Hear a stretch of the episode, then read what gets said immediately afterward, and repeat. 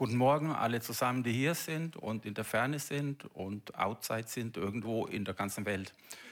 Heute geht es nicht um Philippinen bei uns, sondern es geht um die ganze Welt, ums Universum, um ersten, zweiten, dritten Himmel und, natürlich um Gemeinde und um jeden von uns und um Erweckung. Und äh, nur noch kurz, bevor ich anfange, das eine ist, die Shirley und ich, wir wollen durch unser Leben auch wirklich Zeuge sein für, für Jesus, dass Jesus Wunder auch heute noch vollbringt, wenn es auch manchmal länger dauert, als wir wollen. Aber Gott hat uns benutzt und wir haben Freude daran, wie er das gemacht hat. Und wir haben Freude, enorme Freude und Erfüllung an unserem Dienst. Und wir sind Zeuge dafür, dass wir in das Werk gefunden haben, das Jesus vorbereitet hat für uns, dass er für jeden Menschen vorbereitet hat. Und wir sind auch Zeuge dafür, dass es im Reich Gottes keine Rentner gibt. Und wir sind auch Zeuge dafür, dass Gott hält, was er verspricht. Und jetzt bete ich erst noch für die für die Worte. In Jesu Namen, Vater, wir danken dir, dass, wir, dass du uns dein Wort gegeben hast und dass du uns beauftragt hast, dein wertvolles, mächtiges Wort zu verkünden bis an den letzten Winkel der Welt. Und ich danke dir, dass das mir jetzt auch gelingt. Ich bete dafür, dass viele, viele offene Herzen zuhören und sich das zu Herzen nehmen, was du mir aufgetragen hast, heute weiterzugeben. In Jesu Namen. Amen. Also, wie gesagt, es geht heute um Schwerpunkt Gemeinde, Jesu und, und Erweckung. Und zu, zuvor müssen wir uns erstmal bewusst werden, in welcher Zeit wir eigentlich leben.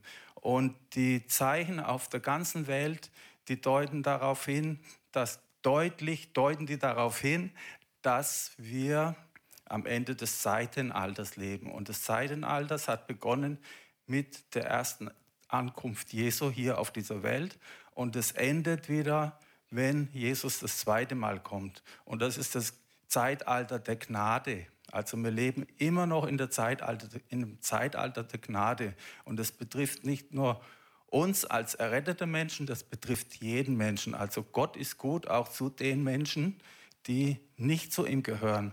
Und deswegen sind wir im Zeitalter der Gnade. Und wir müssen diese Zeit nutzen. Und ich sage euch mal ein ganz paar ganz deutliche Dinge, die darauf hindeuten, dass wir an diesen letzten Sekunden des Zeitalters der Gnade leben. Und es beginnt mit,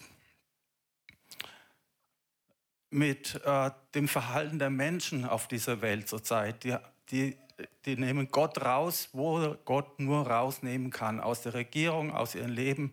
Alles ist, macht der Mensch selber und vollbringt Taten, die er vorher noch nie gemacht hat und alles aus Eigenleistung, alles ohne Jesus. Jesus spielt keine Rolle mehr, Gott spielt keine Rolle mehr. Dann wir können das sehen an den Vorgängen in Israel. Israel, die Entwicklung in Israel ist ein, ein Indikator für das, was in der Bibel steht, was auf uns zukommt, wie die Entwicklung der Menschheit und der Welt im Moment ist. Und dann Gott wird immer mehr aus allen Lebensbereichen gedrängt. Das sehen wir auch. Die Bibel sagt, die Kinder werden ihren Eltern nicht mehr gehören. Wer kann es bestätigen? Es sind bestimmt ein paar Eltern da.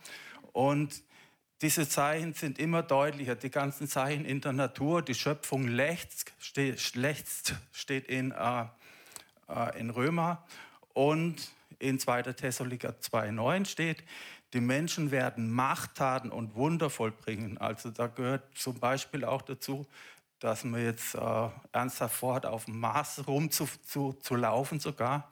Und ich hoffe, dass dann ein Evangelist dabei ist und dass der dann auch gleich das Evangelium mitbringt. Aber die Menschen haben Sehnsucht nach Frieden und Sicherheit und es werden Menschen schaffen, die es ohne Jesus machen. Und das kommt auf uns zu. Und das ist die große Täuschung in der Zeit, in der wir leben. Und das sind für uns Alarmzeichen. Und äh, weil Menschen was erreichen, wonach sie sich sehnen, die werden dann bewundert als Mensch. Das sind die Größten und die, die, das sind die Ablenker, das sind die Täuscher, vor denen uns Jesus ständig gewarnt hat. Und wir müssen da wirklich aufpassen. Ich muss aufpassen, 10.16 Uhr. Ja, gut. Und woher kommt die große Täuschung? Was können wir dagegen tun? Die Täuschung kommt daher, weil viele, viele Menschen das Wort Gottes ablehnen und nicht, nichts von Gottes Wort wissen wollen. Und wir als Gemeinde, wir sollen verkünden, damit die Leute nicht später Ausreden haben, wir haben das nicht gewusst. Und wir sollen die Zeit, in der wir jetzt sind, die letzten Sekunden, bevor Jesus wiederkommt, dann ist die Gnadenzeit rum, niemand mehr kann zu Gott finden, der, Gott holt uns ab in den, in den Wolken, wir nehmen alle unsere Bibel mit, es wird kein, Wortes, kein Gottes Wort mehr geben und es wird keinen Heiligen Geist mehr geben. Nichts mehr von Gott wird hier auf dieser Welt sein. Und dann ist der Zug abgefahren. Und wir sollen alles tun in dieser kurzen Zeit, damit Menschen zur Errettung finden, verlorene Menschen zur Errettung finden. Und ich habe jetzt mal ausnahmsweise eine schlechte Nachricht. Mir hat neulich jemand gezählt, die ist erzählt und die Nachricht ist so schlecht, dass ich es gar nicht überprüft habe und ich wüsste auch gar nicht wie. Aber es ist erschütternd und zwar hat mir jemand gesagt, der schnellst wachsende Teil der Christen sind diejenigen, die gerade nicht mehr in den Versammlungen kommen. Und das ist äußerst, äußerst bedenklich. Ja. Von unsichtbaren Feind, mikromäßig, was man nicht mal im normalen Mikroskop, äh, Mikrofon, Mikroskop sehen kann, abgehalten. Und was können wir dagegen tun? Und Gott hat mir vor ein paar Wochen einen kurzen, äußerst deutlichen und auch dringlichen Traum gegeben. Und den erzähle ich euch jetzt kurz und sage euch gleich, was die Bedeutung ist. Und zwar der Traum begann äh, an einem Sommertag wie jetzt oder Frühlingstag. Die Leute waren endlich mal wieder vor der Türe, waren draußen, haben sich mit Gartenarbeit, mit Autoputzen und solche Sachen be beschäftigt. Und auf einer Seite war eine größere Menschenansammlung und es waren Impf Zentrum. Und da waren die Menschen, haben auf ihre Impfung gewartet. Und das zeigt uns, dass es wirklich in dieser Zeit jetzt sein wird. Und ich glaube, wir müssen uns mit der Impferei beschäftigen, bis Jesus wiederkommt. Also es ist diese Zeit. Und dann gab es auf einmal ein ganz sonderbares, unheimliches Krachen. Kurz und knackig. Und ich, mich, ich war der Einzige, der sich noch umdrehen konnte und umschauen konnte und habe gesehen, die Menschen, die draußen waren, die waren alle fassungslos und erstarrt sind stehen geblieben. Und ich habe die Häuser angeschaut und die hatten alle Risse von oben bis unten senkrecht runter. Und die Bibel sagt, Moment,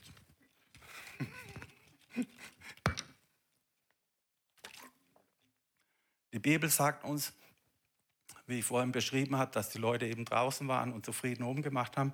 Äh, die Bibel sagt uns, wir sind, es wird wieder sein eine Zeit wie zu Noahs Zeiten. Die Leute leben ganz einfach und denken an nichts und auch nicht an Gott. Und so war das auch. Und die, die Menschen waren fassungslos und erstarrt. Und was sagt Jesus zu uns? Wer das Wort Gottes kennt, der weiß, Jesus hat viele, viele Male selbst im Evangelium gesagt, erschrecket nicht. Also, und jetzt prüft euch mal, ob ihr euch erschreckt, wenn es so einen Krach gibt und euer Haus hat so einen Riss, weil es ein Erdbeben war. Und ich bin mir ganz sicher, diejenigen, die zu Jesus gehören, deren Häuser haben keine Risse. Und das kommt, es geht weiter, aus den Rissen ist Verputz und Staub und Kacheln rausgefallen. Und wenn ich Kacheln höre, da denke ich sofort an eine Bibelstelle, weil es gibt in meiner Bibel nur zwei Stellen, wo Kacheln vorkommen und das sind Täfelchen oder so ähnlich. Und die ich meine, finden wir in Haggai 1,4. Und da steht drin, da sagt der Prophet Haggai zu seinem Volk, also Gott hat zum Prophet Haggai gesagt, sag du deinem Volk, ist denn eure Zeit da, dass ihr in euren getäfelten Häusern wohnt? Aber dies Haus muss wüst stehen. Und dieses Haus ist das Haus Gottes. Also die Leute haben praktisch die Reihenfolge nicht eingehalten. Sie hätten zuerst Gott, Gottes Haus schön machen sollen, reparieren sollen, nicht verwüsten lassen, bevor sie ihr eigenes Haus machen. Das war der große Fehler. Und jetzt geht es um Erweckung.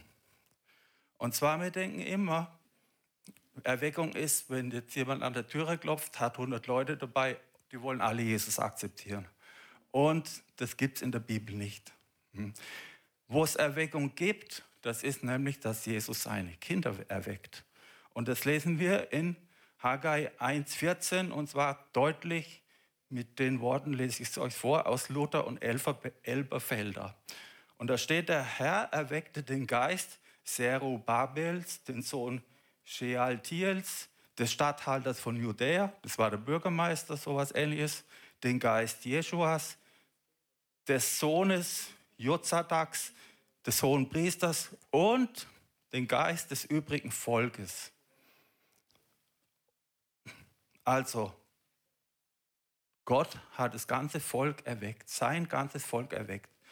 Und wir sind seine Gemeinde. Und ich habe heute wirklich Ziel, Geschwister zu erwecken, die wirklich noch nicht kapiert haben, worum es geht.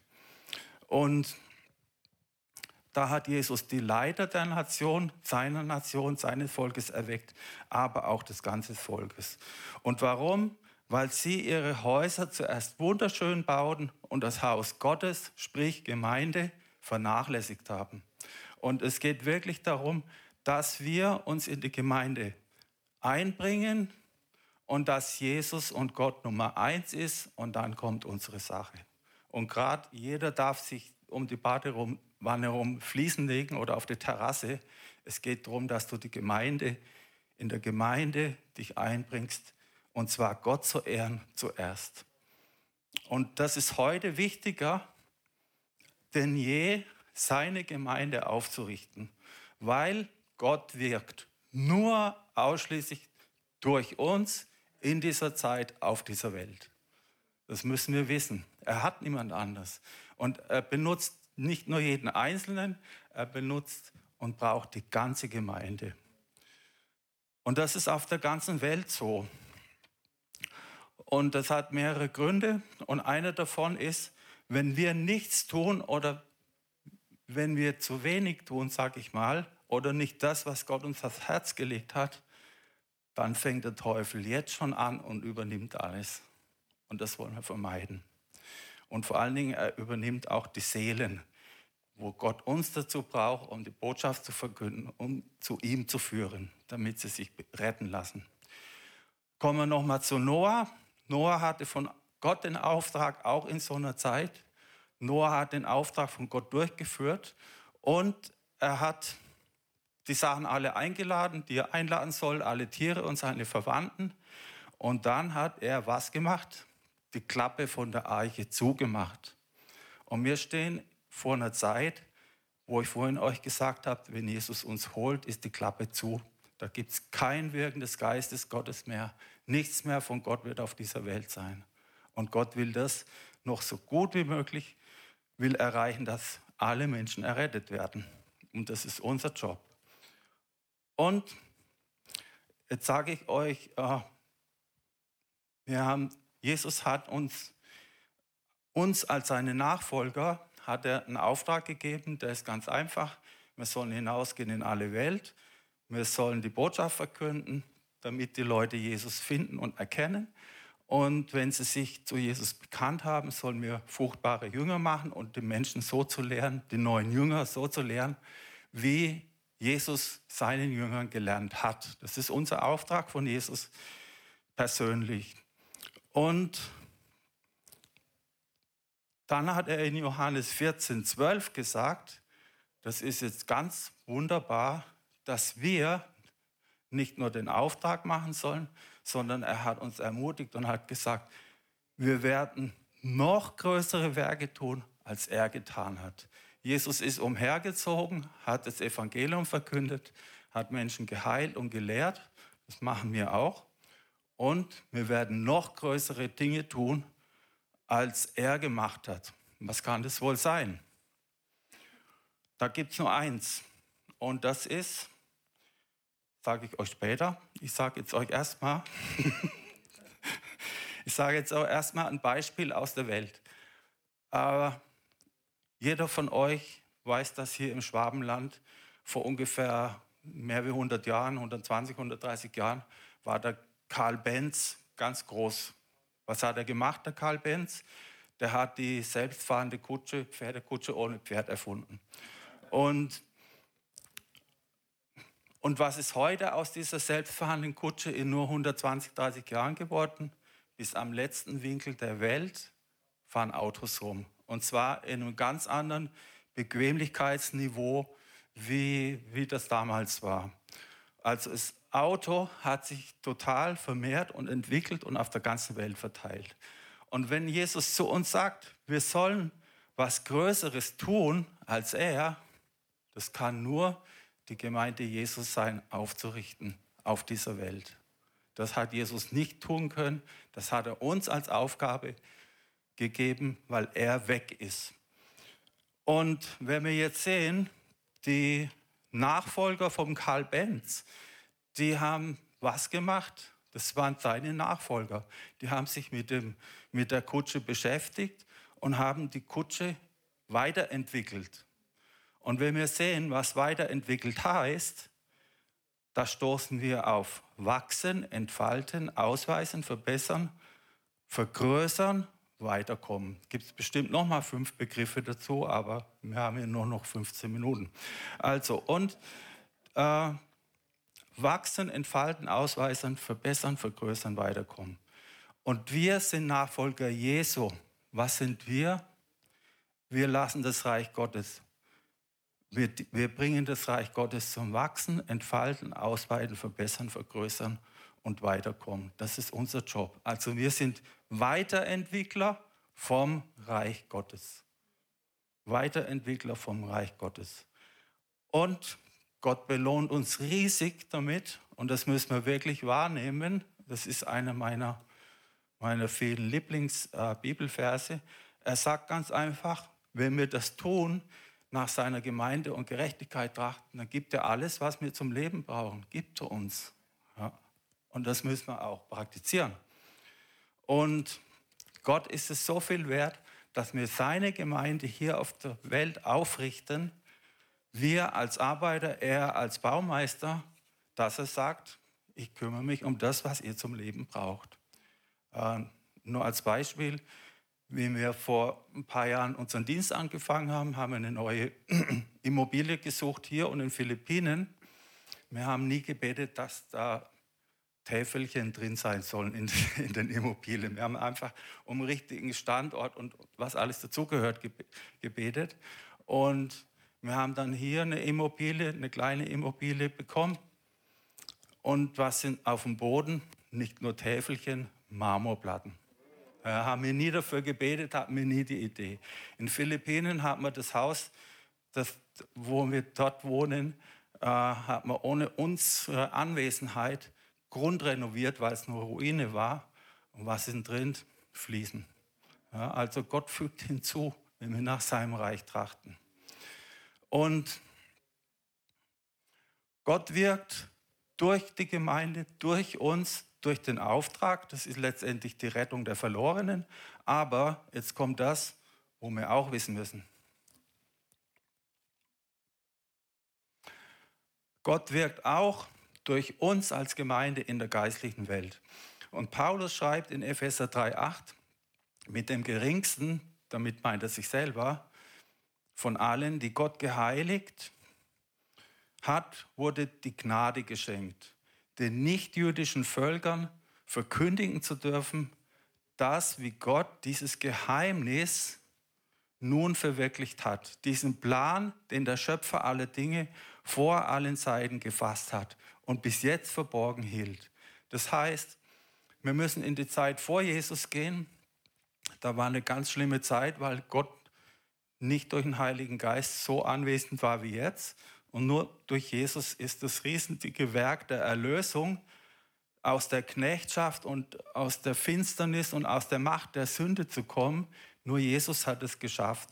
Und das war in der geistlichen Welt der absolute Hammer bis in alle Ewigkeiten. Das war das Riesenaktion, Riesenwerk, was Jesus vollbracht hat in der geistlichen Welt. Und das, was, genau, nochmal alle zusammen, danke Vater im Himmel, Halleluja. Und Nicht-jüdische Völker heißt, das sind alle Nationen, da sind wir auch dabei. Vor dem Alten Testament konnten, konnten, war nur Gottes Volk, die Israelis, die zu Gott gehörten. Und durch das Werk der Erlösung dürfen auch wir als Nichtjuden, als nicht geborene Abstammung Juden, sondern als Nationen, alle Nationen haben jetzt auch die Möglichkeit, zu Gott zu kommen. Und das hat die geistliche Welt verblüfft und durcheinander gebracht. Und diese tolle Nachricht, die dürfen wir weitergeben. Und das ist ein Privileg. Und das ist nochmal ein Privileg in diesen schwierigen Zeiten. Und wir sollen uns von nichts abhalten. Und es geht weiter mit Epheser äh, 3,9 und ans Licht zu bringen, wie Gott dieses Geheimnis, also das war vor Zeiten Jesus, war das ein Geheimnis und das hat er dann veröffentlicht und, und hat bis dahin verborgen gehalten. Und das ist der Zugang zu Gott, der erst durch Jesus verwirklicht wurde. In Epheser 3,12. Und weil wir uns auf ihn verlassen haben, wir den freien Zugang zu Gott. Freier Zugang zu Gott ist eine enorme Litanei von Einzelheiten, aber ganz grob können wir mal sagen, der freie Zugang. Wir haben Versöhnung, wir haben Versöhnung, wir haben Frieden mit Gott, wir haben den Frieden in unserem Herz wohnen, der uns regieren soll, wir haben Befreiung, wir haben Erlösung, wir haben Segen noch und noch. Und das sollen wir, steht bei mir in der Bibel, mit aller Offenheit und Zuversicht nutzen. Also alles, was Gott uns ermöglicht hat, durch den freien Zugang, sollen wir nutzen. Und äh, ich glaube, da müssen wir alle noch wachsen, dass wir, dass wir erkennen, was Gott uns eigentlich gemacht hat. Und er hat die geistliche Welt durch die Gemeinde verblüfft, weil er das Werk der Erlösung veröffentlicht hat. Und das war in der geistlichen Welt das größte Ereignis aller Zeiten, welches durch die Gemeinde bekannt wurde. Epheser 3,10 Erst durch die Gemeinde sollte das den Mächten und Gewalten in der Himmelswelt, und die sind im zweiten Himmel, wir sind, das was wir sehen, ist der erste Himmel, darüber ist der zweite Himmel und nicht sichtbar für uns, auch nicht durch die Sterne und endlose äh, Himmelswelt, äh, darüber ist der dritte Himmel und in dem regiert Gott, wo er uns dann auch hinholt. Und da steht drin, ähm, dass eben die Mächte und Gewalten, die in der zweiten, im zweiten Himmel existieren, dass das in, diesen, in der Himmelswelt bekannt wird. Und auf diese Weise sollten sie vielfältige Weisheit Gottes kennenlernen. Und jetzt spreche ich zu uns allen. Wir sind Gesalbte, wir sind Könige, wir sind Priester, wir sind Mächtige, wir haben Macht bekommen. Johannes Evangelium 14, äh, 1,14, glaube ich. Wir haben Macht bekommen. Wir sind mächtige Himmelsbürger und wir müssen wissen, wir haben den Schatz, den enorm wertvollen Schatz des Evangeliums in uns. Wenn wir glauben, wenn wir an Jesus glauben, wir haben den Schatz in uns. Und was machen wir mit dem Schatz? Wir sind glücklich, dass wir reich sind und behalten den für uns. Der Schatz ist so unendlich groß. Austeilen, austeilen, austeilen. In allen Möglichkeiten, die es nur gibt. Und das steht in 2. Korinther 4, 7. Diesen Schatz tragen wir in zerbrechlichen Tongefäßen. Das sind mir die Tongef zerbrechlichen Tongefäße. Und wie wir es sind, damit wird deutlich, dass die alles überragende Kraft von Gott stammt und nicht von uns. Also niemand kann angeben, weil wir zerbrechlich sind und unvollkommene Menschen, aber den Schatz, den wir haben, der ist das Wertvollste, was es gibt. Und da wird offenbar, dass er von Gott ist. Das kann kein Mensch machen, so ein Schatz. Auch nicht die, wo jetzt da ernsthaft auf dem Mars rumfliegen und so. Und Zusammenfassung jetzt, ich glaube, wir sind noch in der Zeit, oder?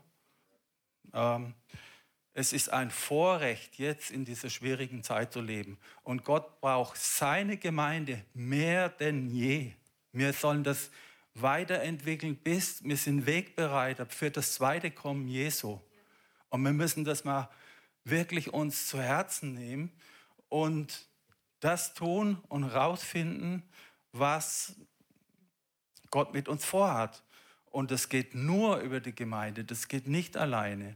Gott hat uns zum Herrschen berufen sogar, zum Regieren berufen und nicht nur in irgendwelchen ewigen Zeiten, sondern schon jetzt. Und das geht nicht oder in seltensten Fällen vom Sofa aus. Und Gott hat uns für diese Zeit extra gemacht. Er hat uns, er hat jeden, dich und dich und dich, hat in diese Zeit gesetzt, damit du deine Berufung findest. Und er verlässt sich auf jeden. Wir haben vorhin gelesen, dass wir uns auf Gott verlassen. Aber Gott soll sich auch auf uns verlassen. Und er will, dass jeder von uns ein fruchtbarer Diener wird. Wir sollen Ergebnisse bringen. Und vor allen Dingen, dass wir uns mal mit dem Weiterentwickeln beschäftigen und nicht stehen bleiben, sondern wissen, Sekunden sind noch. Nimm deinen Platz als lebendiger Stein in der Gemeinde Jesu ein. Jesus braucht keinen Steinhaufen, der rumzuckt oder tot ist, sondern er braucht geordneten, geordnete lebendige Steine und das ist die Gemeinde und bereitet wirklich das zweite Kommen Jesu vor. Und das ist Gemeinde aufrichten. Und das beginnt hinausgehen Wort verkünden. Nicht nur mit dem Mund, mit seinem ganzen Lebensstil und mit allem, dass wir, wir sollen, wir sollen als Christen den Unterschied machen gegenüber den Menschen, die ohne Gott sind. Lass das erkennen, in dem, was du redest, was du tust und dass du nicht des, dich des Evangeliums schämst. Und ich segne euch in Jesu Namen. Und es geht jetzt noch darum, es sind die, die Zeiten, äh, die Gnadenzeit ist in der Tat in Gottes Augen nur noch Sekunden. Und wir sollen die nutzen. Und wir sollen die nutzen, um auch den Menschen, die verloren sind, zu sagen, hey, komm, Jesus sagt, die Bibel sagt, heute sollen wir uns entscheiden. Heute sollen wir uns entscheiden. Wir wissen nicht, was morgen ist. Man hat zum Beispiel äh, unlängst in, in, in, äh, in Österreich ein, kind, ein 14-jähriges Kind erwürgt.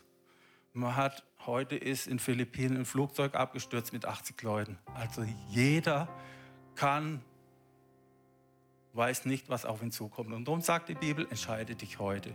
Und möchte jetzt jeden auffordern, nachzudenken, bist du wirklich sicher, dass du dich für Jesus entschieden hast? Bist du wirklich sicher, dass du mal im Himmel mit Jesus zusammen bist? Alles andere ist unvorstellbar schlimm, wenn du das nicht tust. Und die Gnadenzeit läuft aus, deswegen tu es heute. Und das Ganze geht nach Anweisung der Bibel mit dem Herzen glauben und mit dem Mund bekennen.